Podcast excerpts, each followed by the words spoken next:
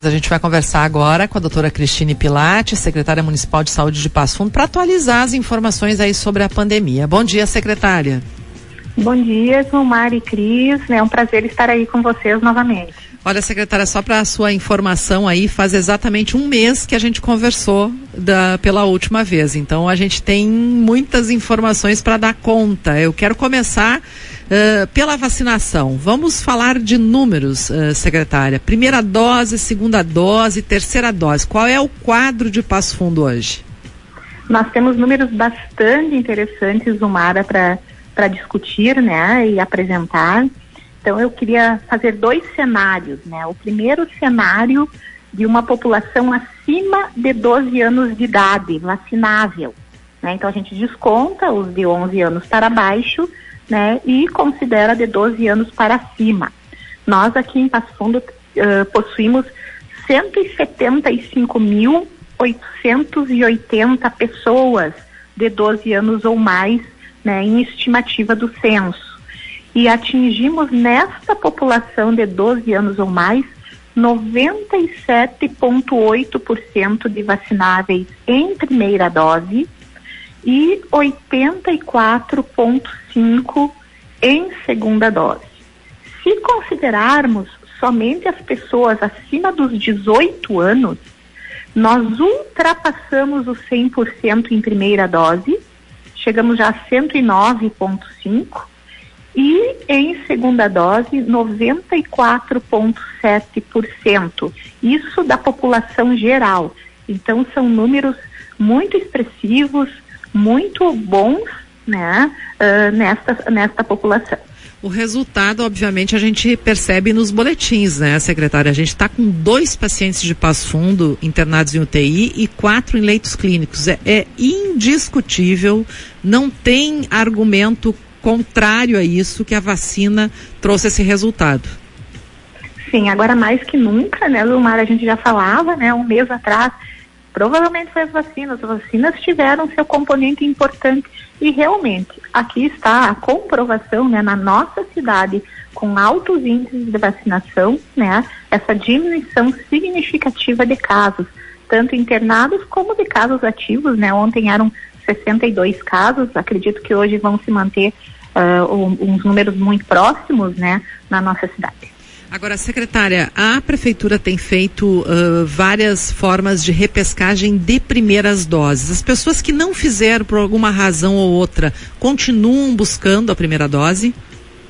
Nós queremos fazer aqui um chamamento, Vilmara, uh, para as pessoas de 12 a 19 anos. Se nós uh, analisarmos essa população de 12 a 19, é a população que nós te, tem, temos cobertura mais baixa, de 12 a 17, 68,9 em primeira dose, e de 18 a 19, 79,6. Então, nós adotamos uma estratégia desde a semana passada, que na nossa central de vacinas agora terá sempre primeira dose.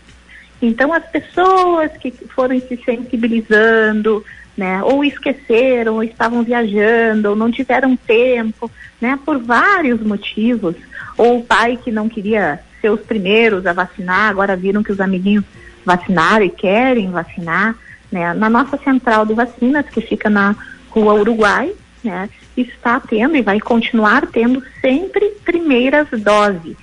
Então fica como se fosse a campanha contínua Zumar agora, facilitando também assim o acesso da população. E também tem aquele adulto, né, uh, doutora Cristine, que estava esperando ver o resultado mais efetivo. Se ele tinha alguma dúvida agora, ele não precisa mais ter essa dúvida. Pode fazer, uh, começar o seu esquema vacinal. Isto. Então também pode se dirigir na central de vacinas na Rua Uruguai e fazer então a, a, a sua dose, né? Então a, a, campanha agora de primeira dose ela fica como se fosse permanente, né? A pessoa se dirige né, dentro dos horários de, de funcionamento da central e ela consegue fazer então a sua dose de vacina. E a prefeitura está fazendo hoje também, secretário, uma repescagem de segundas doses. Qual é que é o quadro hoje da segunda dose do, da, de completar o esquema vacinal? Aqui a gente fala para uma população mais específica de 34 a 20 anos. Né? Existe, aqui também são números bons, nós não podemos dizer que são números ruins. Então, na população de 30 a 34 anos, nós estamos com 84,4, de 25 a 29, 88,6 e 20 a 24, 85,4. Né? Mas nós, desde o começo, temos falado para todos que a nossa meta é passar de 90% de segunda dose em todas as categorias. Então, nós, esse chamamento das segundas doses é principalmente para esse grupo de pessoas com vacina atrasada de 20 a 34 anos. Então, que compareça fazer a sua vacina, né? Hoje vai ter todos os tipos de vacina lá, quem tiver em atraso, né? Pode buscar a sua vacinação. Bom, terceiras doses agora, secretária. Ah, o município começou com uma estratégia que era chamar por idade, por data de vacinação e logo mudou. Agora é por data de vacinação. Como é que está a adesão à terceira dose? Uh, agora, né, por exemplo, a semana que vem, de terça a sexta, nós vamos ter em todas as unidades segunda e terceiras doses. Então, para facilitar mais ainda o acesso. Uh, lembrando, nosso, o, o o, o primeiro número é passar de 70%, mas o número que a gente quer são os 90%, né?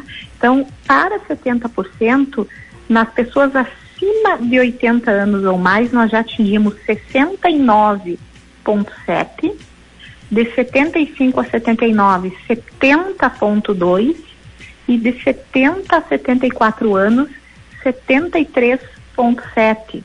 Então, os números aqui, eles estão muito próximos daquele mínimo de 70%, né? Duas, duas faixas etárias já ultrapassando, mas uma faixa etária ainda faltando um pouquinho.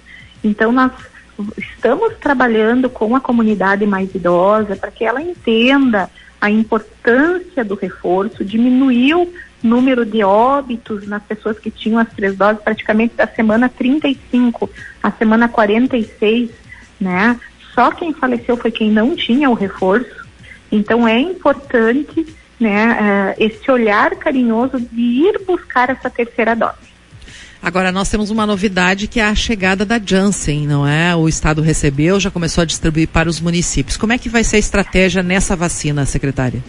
Aqui, né, a gente fechou o cronograma agora bem cedo, né, da vacinação da semana que vem. Então, a Janssen será semana que vem no Lalau Miranda, tá? A gente acredita que como ah, nós fizemos, né, lá também, e não foi nas unidades, foi uma, uma atividade bem específica, até pelo número reduzido que a gente recebeu, né, de dose única uh, anteriormente, nós vamos fazer essa ação no período da tarde até às 19 horas, no Lalau Miranda na segunda-feira. E é só para e é só para quem recebeu a primeira dose da Janssen, é um reforço. É um reforço.